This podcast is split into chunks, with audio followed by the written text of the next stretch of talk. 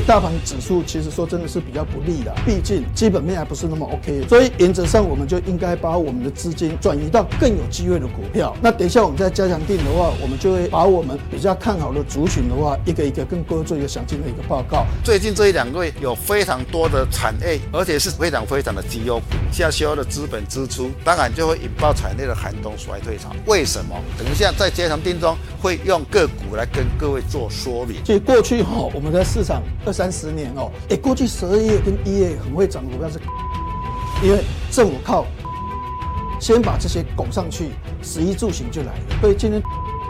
差一档涨一半哦，补那个量也补得非常凶，所以我们第一个重点说跌够深哦，所以有否极泰来的机会。那第二个来讲，确实在涨价，第三个库存真的很低很低很低，创下有史以来最大的一个向下的修正场，大厂已经大量的一个下修，二线三线厂的话，它不用。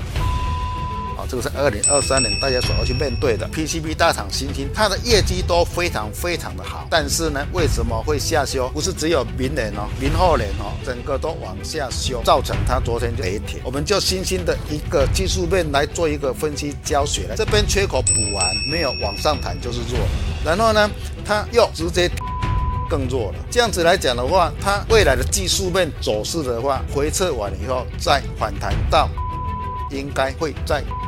一次。它的这个是营收，这个还没拔中，所以我们只是在加强店跟各位报，就说，如果真的是这样创立新高，哎，或许股价也有一个表现机会哦。所以，我我们是用这种角度来看哦，它没有资本支出的一个缺失，所以说是不是因为好转带动它的下往上涨？是明年走势值得观察。大陆疫情的相关收益股的话。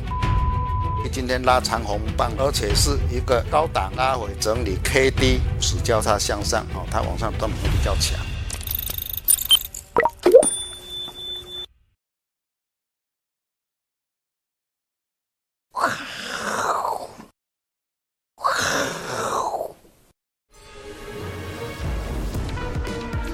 各位亲爱的，我是金钱豹的投资朋友，大家好，非常高兴哦，今天有这个机会的话，跟各位讨论尔后的行情是怎么一个波动哈。那昨天哦，出现了一个很大的一个所谓日元升值的一个所谓的很大的一个波动上去哈，台股本来只有大概四五十点，一下子跌就跌到两百多点哦，那这个使得整个市场的一个。金融秩序非常的混乱哈，所以这个是一个暗黑 黑田，因为这个日本的一中央银行总裁叫黑田呐哈，这是一个黑黑暗的一个黑田吗？哈，那不过这件事情，我个人认为就是说哈，其实它是一个短空中长多。哦，那为什么是短空中长多？哈，短空是这样，就是说，因为现阶段因为美元升值，就是说之前美元升值，新台币贬值，日币贬值，所以全球的资金是往美元流。那忽然间日元升升值了，美元贬值，所以资金开始流出，所以美国的所谓的期指就是大跌，因为资金流出了一个效果，所以这是一个短期。但是哦，一般来讲哦，以台北的股票市场，它的模式是这样：台币升值比较会涨，台币贬值比较会跌，因为台币升值代表资金流进来，台币贬值表示资金流出去。所以过去常常看到美元升值，台币大概都都比较会跌。好，当美元贬值哦，一直贬一直贬的时候，新台币一直升值，但是实际上股票市场是上涨。所以这个事件一般来讲的话是短空中长多。所以你可以发现，昨天反应是台北股市下跌，但是今天台北股市就涨上来的哦，一在前半场涨了一百多点哦，就马上就恢复正常。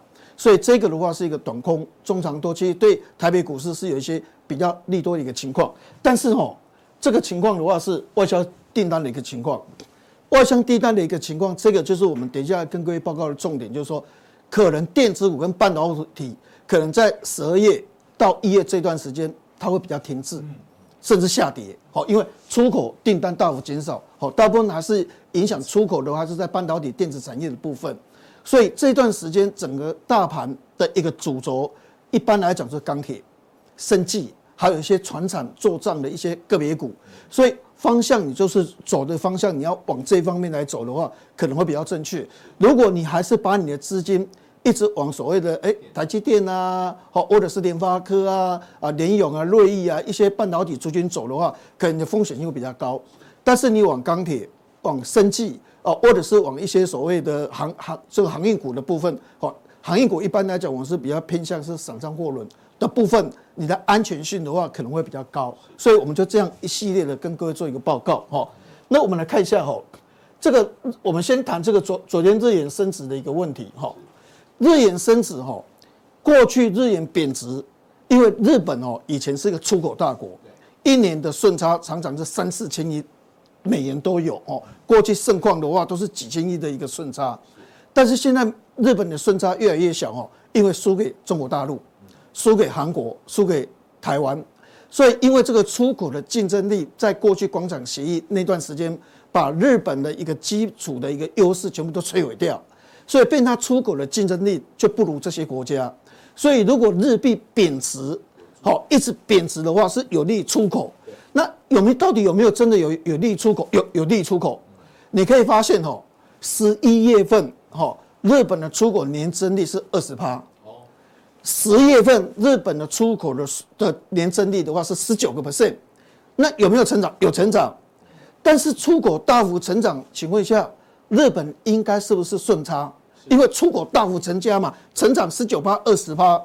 结果日本的贸易逆差越来越多，越来越多，越来越多。以前是顺差的国家哦，再怎么烂也有三四百亿美金的一个顺差哦。现在是一直逆差，一直逆差，一直逆差。哎，奇怪了，出口成长十九趴，出口成长二十趴，结果是贸易逆差，因为进口的东西变贵了。那日本是怎样？哎，日本是一个没有天然资源的国家，所以哈，它有很多东西都是半导体材料，这些材料就卖给台积电怎样？这些比如说显影剂。清洁剂、棒谱啊，哦，或者是什么这些所谓的半导体材料的部分，或是细晶圆，他们这些东西的原料就是要从国外进口进来，从国外进口进来，像这个原物料煤啊、惰性气体啊，什么都是要从国外进口进来，他在制造这些半导体材料的东西，结果因为大幅贬值，所以进口东西越来越贵，越来越贵，越来越贵，那越来越贵，所以他要跟台积电涨价，所以台积电才会说我要涨价，我要涨价。台积电涨价是因为它的成本上升，就半导体材料成本上升，矽晶圆成本上升，是因为这样，所以台积电才要涨价。那就是因为日本进口的东西越来越贵，越来越贵，越来越贵。后来发现没有错啊，我好像很很厉害，我出口成长十九趴、二十趴，但是我贸易逆差越来越扩大，因为我进口的东西哦越来贵，越来越贵，越来越贵，所以厂商不服成本，好都都成本太高了，就没有什么利润了。所以在这种情况之下，哈。它的贬值到某个程度哦，贬不下去了，所以它要回升。那日本如果回升的话哦，那一般来讲，新台币跟着上升的机会很大，那对台股其实是有利的哦。所以原则上，这个日本为什么过去大贬哦，出口大幅成长，那这样是好事啊。但是为什么要回升上来？因为它贸易逆差越来越大，越来越大哦，进口越来越困顿哦，是这样。那我们现在来看的话，是这个行情哦。虽然我们刚才讲这个是有一些利多哈，但是这个行情我们这样来讲，就是说哈，第一个，为什么本来预期美这个美国的利率上升到二月份升起一码，对，三月份升起一码就结束了，甚至有可能年底就要降息哦。那以前高盛啊、大摩都是这样这样所谓的这个这个估计，但是这次所谓的。FED 他在讲一个东西，就说，请问一下，通货膨胀率是不是从九点一降到七点一？通膨是不是下降？那是好事啊。但是你看哦，FED 把通膨这个 PCE 物价指数叫做消费者支出的物价指数，它反而从二点八，明年二点八调高到三点一啊？不是现在的 CPI 从九点一降到七点一吗？那理论上应该这个所谓的物价应该是往下掉啊，但是为什么明年它从二点八，本来九月份估二点八，调高到三点一，然后二零二四年从二点三调高到二点五，奇怪，它怎么往上做推升？扣掉食物、能源的核心物价指数从三点一调高到三点五，二点三调高到二点五，明明原物料价格也跌，明明。实物的价格也跌，明明二手车价格也跌，新车价格也跌，都在跌啊，所以应该物价指数会从七点一可能会降到四点五啊。那你为什么把明年的物价指数还是往上拉高呢？那为什么会是这样？那物价应该是要跌啊，所以明年应该二月升起一码，三月升起一码。但是为什么你现在 FED 说明年二月可能升起两码，三月可能再升息一码到两码，比我们的预估高，而且整年度都不会降息，怎么会是这样？你为什么要把物价往上拉高？因为有一个东西到现在还是不跌。你看这个是什么？这个是美国全国房屋指数。这房价指数你有没有发现都没有什么跌？红色的这个地方吼是代表美国的房价指数，然后这个的话是全国的这个所谓的 S M B 房价指数，二十大的吼这个房价指数，你可以发现吼这个房价指数在高档之后一点点下来，这边在上升一点点下来，房价指数都没有跌。那么为什么房价指数都没有跌？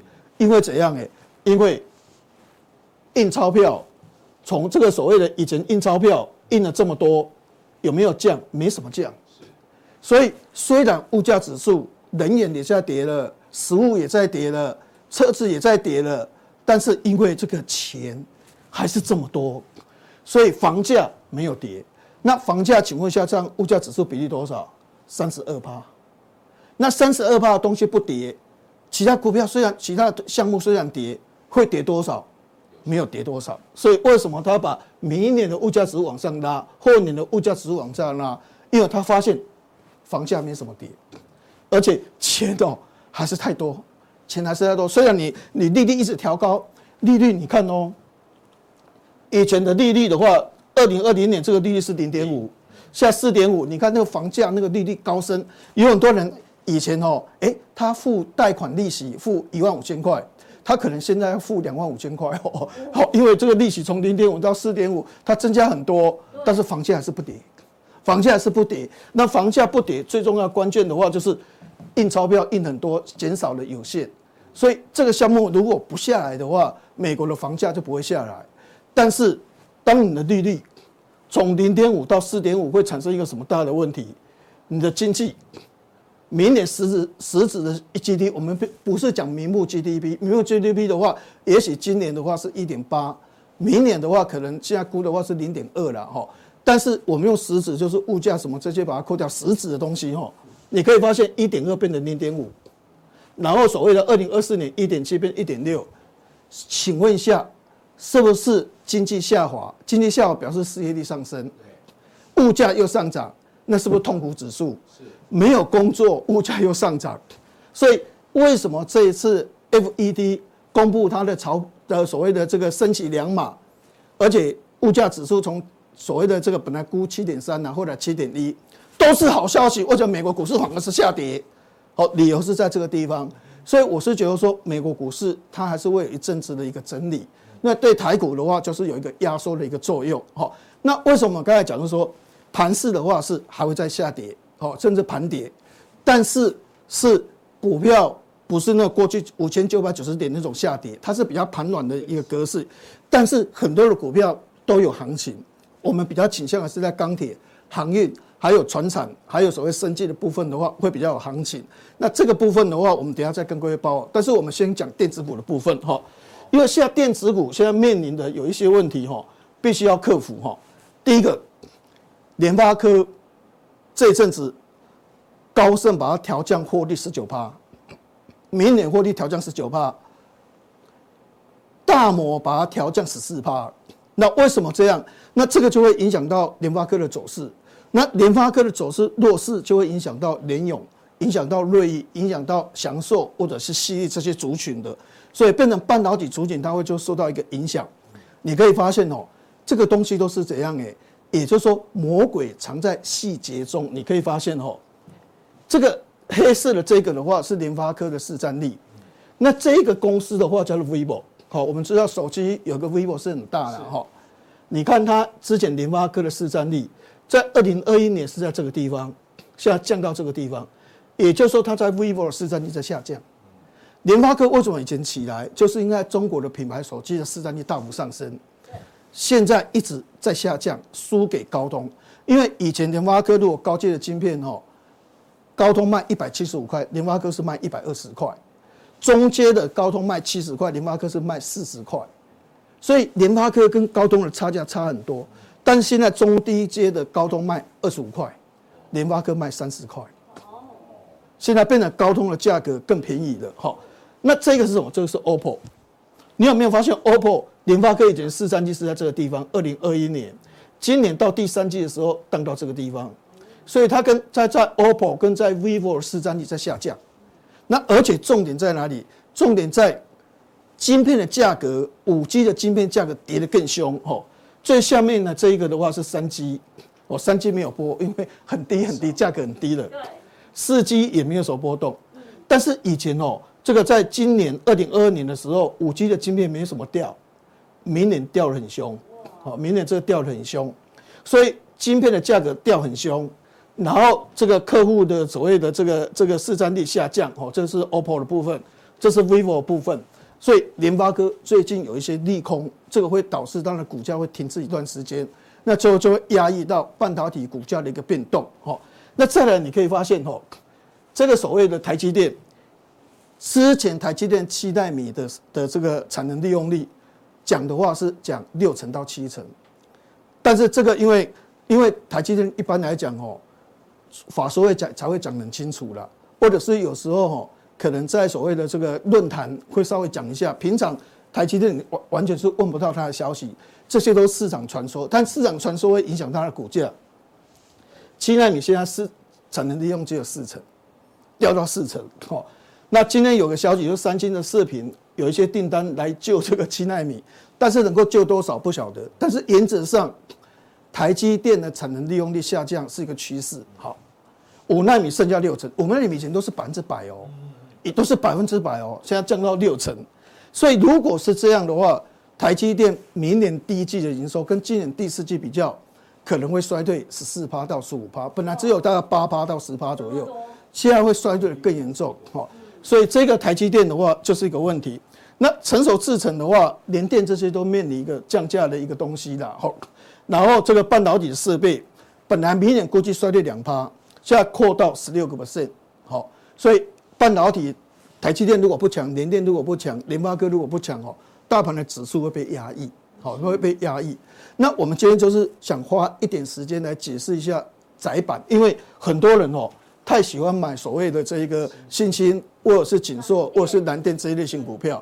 那第一个，我首先跟各位报告一下，就是说哦，什么叫窄板？哈，窄板的意思就是说哦，它是一个桥梁，就是一般的电子产品在窄板上面会有很多零件，好，比如说。中央处理器 CPU 啊，GPU 啊，或者是功率元件，好像所谓的这一个这个这个半导体的二极体啊，哈，都是在载板的上面。然后载板的下面会有一个印刷电路板，所以载板是个桥梁。简单的讲，就说哈，这些电子零组件是讲英文的，但是印刷电路板是讲中文，他们两个好像搞不太通。要有一个会讲英文的、会讲中文的来通，就是载板。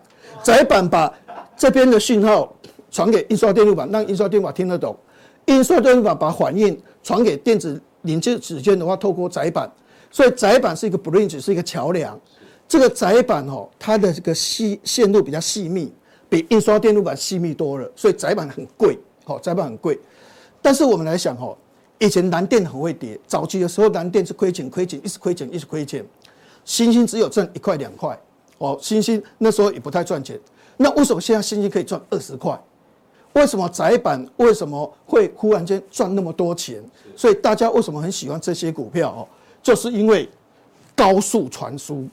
你看以前的 USB 哦，以前的 USB 的话，一般来讲，USB 一点零，后来变成二点零，后来变成三点零，后来变成四点零，后来变成四点一。你可以发现它的速度是很快。速度很快，那个窄板哦就需要更厚哦，本来可能是六层，你就需要八层、十层到十二层。那你可能那个面积本来是六乘六，变成十乘十，变成十二乘十二，单价就提高了，就是因为超高速哦，超高速哦，高速传输载板的需求就暴增出来，好，所以变成说为什么载板需求会大幅增加的话，就是所谓的。高速传输，好，这四个字叫高速传输。那以前传输速度比较慢，所以为什么欣兴会从赚一块钱变成赚二十块钱？理由是在这个地方。还有一个就三 D 封装，以前的封装只有一层，后来现在的封装是一层、两层、三层、四层、五层、六层到十六层，每一层的中间会有一个细中介板，这个细中介板就是载板，所以以前可能只要一层载板，如果堆叠十六层要十六层窄板，三 D 封装对于载板的需求很强，好，所以原则上大家都搞清楚，就是说为什么你看这个黄色的是需求，所以你可以发现需求从这边、这边、这边、这边，哦，这个需求大幅的增加，就是高速传输、资料中心，还有所谓的三 D 堆叠，所以造成窄板的需求大幅增加出来。好，那大家一看到，哇，窄板。蓝电赚好多钱，锦硕赚好多钱啊！这个新兴赚很多钱，所以我也要扩增。所以这个所谓产能本来不够，产能本来不够，现在产能增加，产能增加，产能增加，产能增加，产能大幅增加上去了。但是我们要讲一个重点，就是说，我们刚才讲 USB 三点零、四点零，那个传输是什么？用在 NB，大部分是用在笔记本电脑。好，资料中心虽然有，但是那刚新兴的，刚出来的，所以它需求还是会增加。但是窄板真正的需求重心在哪里？NB，NB 还是占最大部分啊！大家都会说窄板很好，你看高速传输 HPC，然后这个资料中心，资料中心也成长五趴而已，但是 NB 衰退二十三趴，所以总 total 就表示说。它的需求其实增加的变慢的，所以你可以发现需求二零二一年、二零二二年，哎，需求怎么没有什么增加？NB 衰退二十三趴，所以你可以发现它需求没有什么增加。那之后有成长，资料中心、三 D 堆叠有成长，但它成长变慢的，不是那么快。但是供给是不是变增加很多？所以供过于求，所以供过于求，供过于求变成说，今年的话供过于求是五趴，好，这边的话。二零二二年是五趴，那明年是十趴，就变成哦差十趴了。然后二零二四年的话就变成十四趴，哦越差越多。所以供过于求五趴，供过于求十趴，供过于求十四趴。那这样窄板是可以买吗？那当然是不能买。所以很多人都一直会觉得说，你看以前需求很好，从一块钱两块钱变成赚二十块，就看得非常好。很会涨。啊啊很会涨啊！但实际上你要了解。窄板真正需求其实百分之六十七十还是在哪里？NB，那 NB 如果衰退二十六趴、二十三趴、二十四趴，它的需求是不是就停顿了，或者是需求增加的速度就变慢了？但是问题供给就大幅增加，所以为什么新兴要要所谓的减少资本支出？因为资本支出增加太多了，所以要看看供给能不能减少。所以最近的情况是这样，好，所以最近为什么载板股下跌，我们就花一点时间跟各位解释为什么它会下跌的一个情况。所以原则上，现在半导体的情况，我是觉得说最近的发展哦，对大盘指数其实说真的是比较不利的。好，那也许可能也跌到差不多了，哦，也也也已经到一个尽头。但是问题，因为它毕竟基本面还不是那么 OK，所以那个反弹的速度会比较慢。所以原则上，我们就应该把我们的资金。转移到更有机会的股票。那等一下我们再加强定的话，我们就会把我们比较看好的族群的话，一个一个跟各位做一个详尽的一个报告。那非常谢谢，我是金钱报的投资朋友，希望你们对我们多多支持，谢谢你们，谢谢。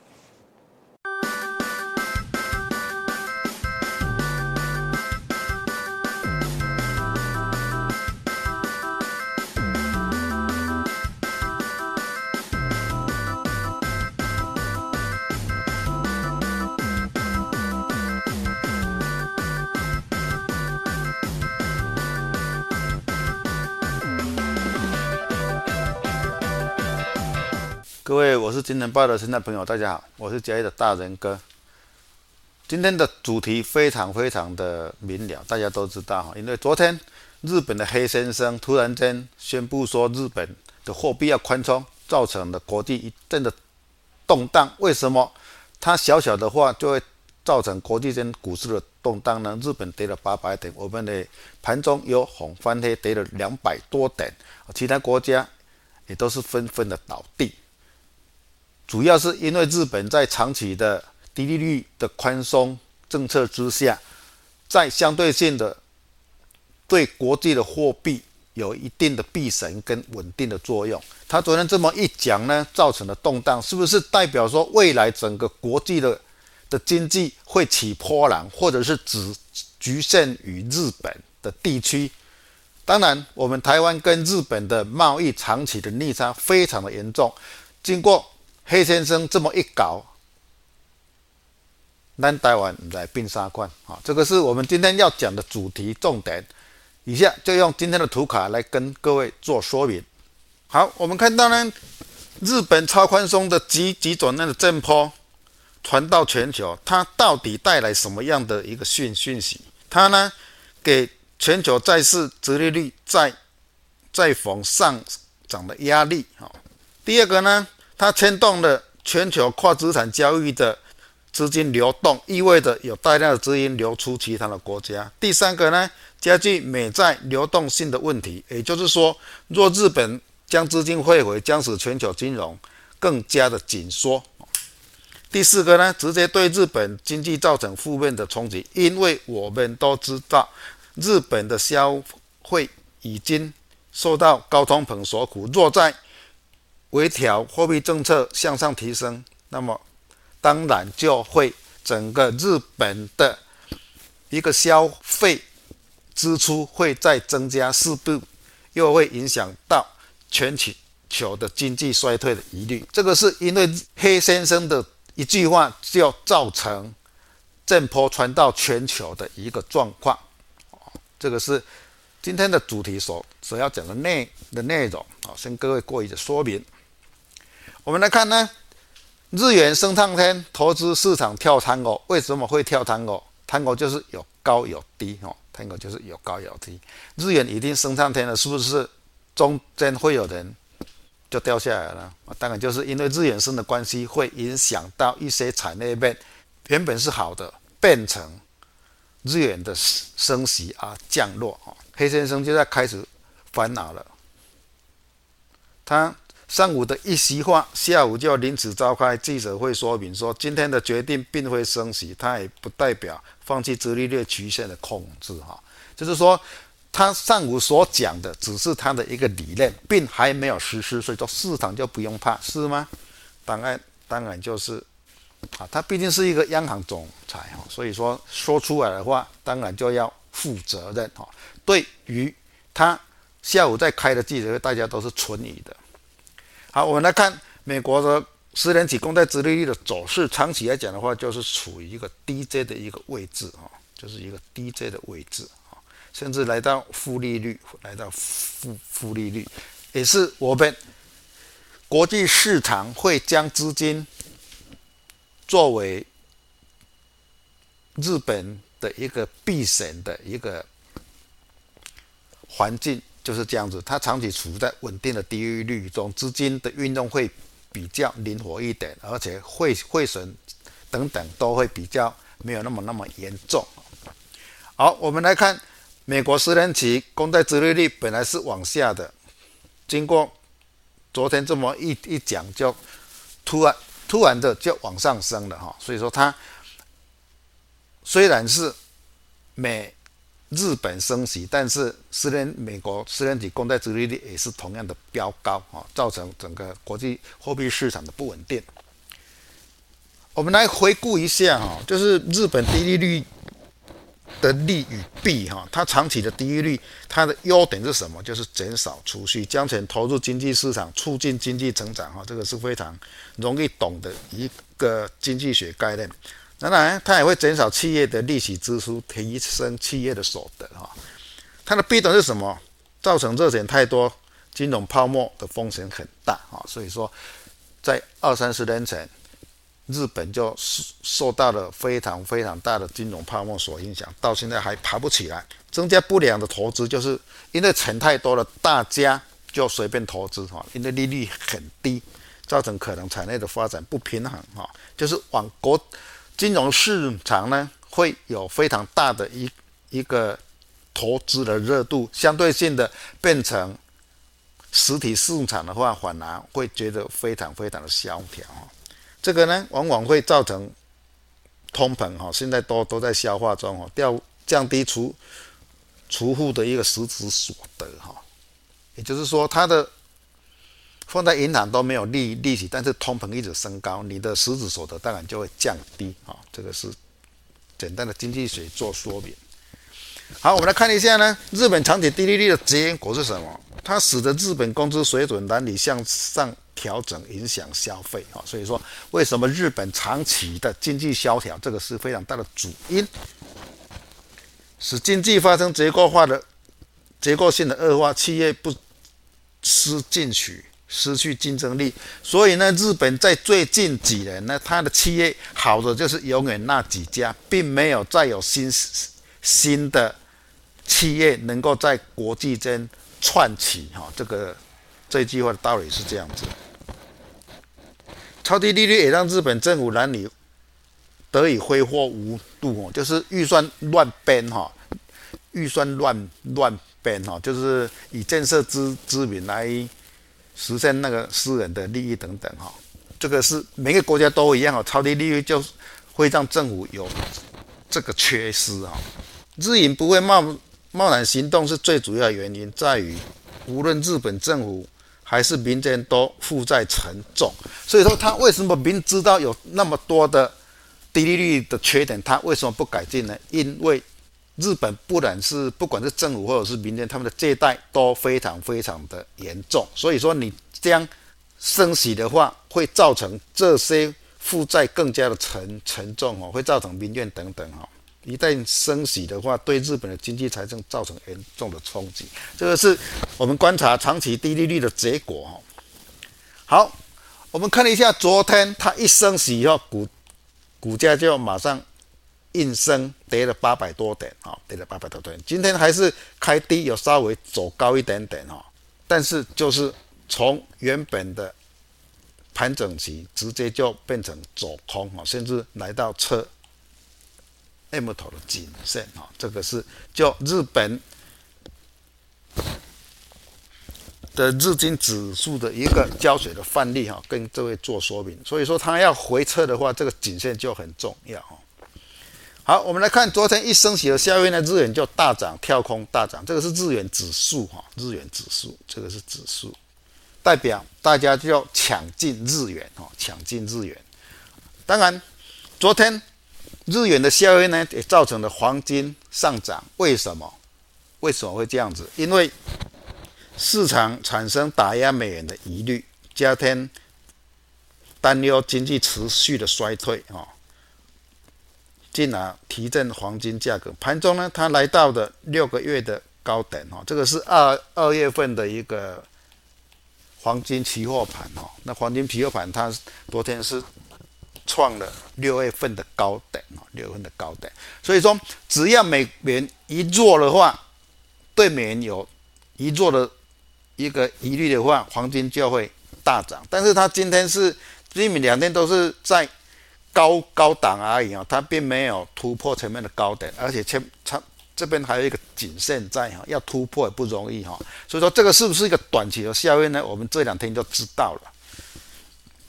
以昨天来讲的话，日本的升息效应呢，非常明显的看得到呢，费半是跌的，然后道琼是小涨的，也就是说，就整个技术面来讲，好，整个技术面来看的话，道琼它已经破颈线。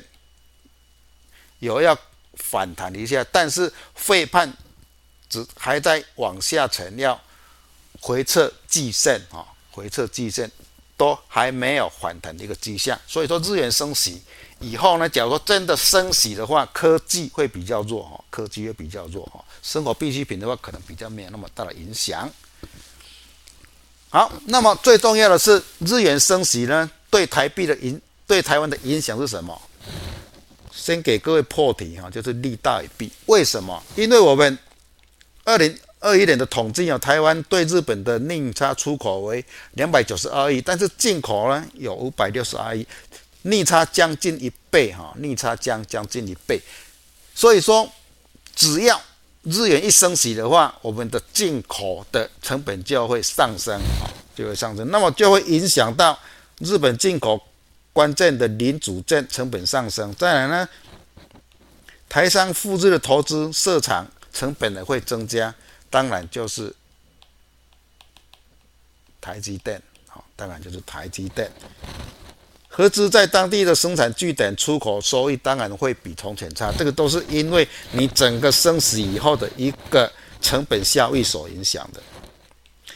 依赖日本供应链大的汽车零组件，注意哈，这个汽车零组件影响会越来越越大哈。所以说，因为我们的台湾的汽车很多零组件都必须仰赖日本进口哈，这个是我们后续要观察的。然后呢，相对性的旅游已经开开开始在开放了。假如说日元在一升息的时候，当然就会有团费的问题啊，这个大家要再持续做追踪。那么呢，因进口成本增加，有望减少日本贸易逆差啊，就是这个是好处哈。因进口成本的增加，大家就进口的项目就会没有那么样的大啊，当然就会减少日本的贸易逆差，但这这个是作用不大哈，作用不是很大哈。好，这个是。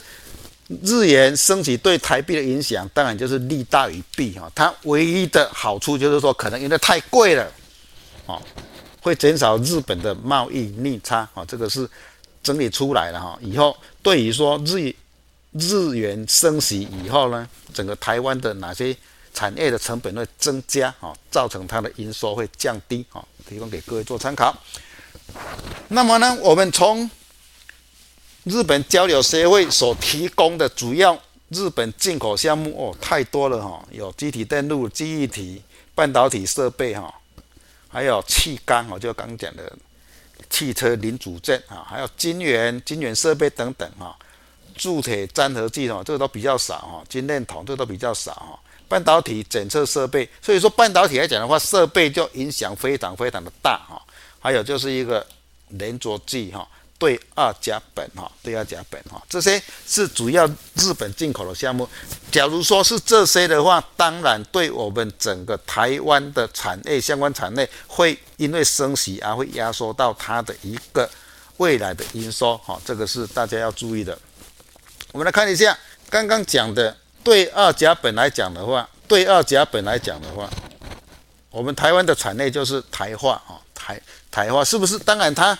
台化不是只有生产这一类相关的产产业哈，它有非常非常多的商品，但是就这一项的话，它可能会影响到台化未来的一个消息面的走势哈。这个大家要相对性的看一下，台化现在来到这个颈线位置哈，颈线位置哈，这边就很重要哈。以台湾的换力胶水来讲的话，就是这个未来的颈线就是一个支撑点的非常重要的一个观察点啊。当然，上面的颈线位置也是要反弹，是不是会过哈，都是未来的观察点。好，再来一个升息影响的类类股，就是旅游业啊，旅游业以三突来做换力胶水来讲的话，三突已经爆量以后往下拉，重要的一个测试点位就是。这个低点就是不能破，破的话就转弱了哈，破的话就转弱了哈。这个就是以日本升起的相关类类股哈，提供给各位做参考，就是旅游业啊，是因为团团会增增加而造成他们的业绩会降低哈，都是值得以后来做追踪的。好，红树来讲的话就是设备股啊，设备股，因为呢，为什么举这一档红红树呢？因为它的前段的酸烧陶。酸草设备方面，主要被日本业者所垄断，哈，市占率高达九成。所以说，是不是跟日本进口及其相关的一些设备股，它未来的走势会更弱呢？哈，提供给各位做参考。以红书来做技术分析胶水来讲的话，它未来的季线支撑就非常非常的重要。这边不守的话，当然就是要回测前面的低点，哈，回测前面的低点，哈。这个提供给各位做参考。再一个影响日本升级，影响我们台湾最重要的一个类股，当然就是汽车类股啊，当然就是汽车类股。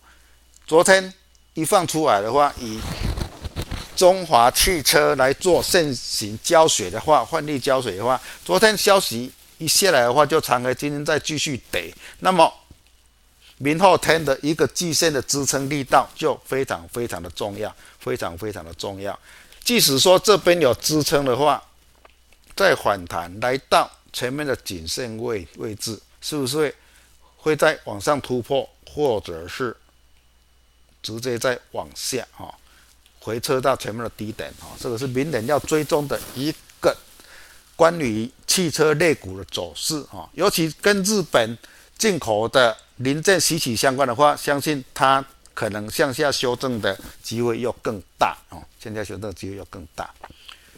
好，我们来看我们的台股的日线图来讲的话，这个颈线在昨天正式的被跌破哈，用日本的一个货币宽松作为一个跌破颈线的一个条件，那么三日内没有办法站上去的时候，哦，上率没有办法站上去的时候，哦，就大盘的技术教学上来讲的话，三日内没有办法站上去的时候，向下。回撤季线测支撑是必要的啊，测支撑是必要的啊。好处是 K D 已经开始在低档了啊，在在低档了，是不是会持续的对钝化啊？应该是机会不是很大哈。稍微反弹以后再向向下的可能性比较高啊。这个是就我们大盘指数的一个。观点哈，大盘指数的一个观观点。假如说以头肩顶来讲的话，头肩顶来讲的话，这边的一个弧度跌幅来讲的话，应该是来到这个位置点哦，是它的一个等幅的跌幅哈。大家可以有空可以去算看看哈。这个是以上普通定跟各位就日本升息哈。对台湾影响的相关产业股做一个解说哦，希望各位多未未来因为日元升息的投资方向有注意。等一下呢，我们在加强定中要各位介绍的是，最近呢，最近这一两个月有非常多的产业，而且是绩优绩优股，非常非常的绩优股哈，当然也包括台电等等下修的资本支出，现在是进行式。这个是比较大型绩优的的公司，它先发布说它要下调明年甚至是后年的资资资本支出，当然就会引爆产业的寒冬衰退潮。为什么？比如说昨天的星星为什么直接打这样跌停？因为它是一次调降二零二三跟二零二四的产业资本支出，当然大家疑虑就很大啊。等一下在接上电中会用个股来跟各位做说明。好，以上是今天的普通定跟各位所讲，好，谢谢各位。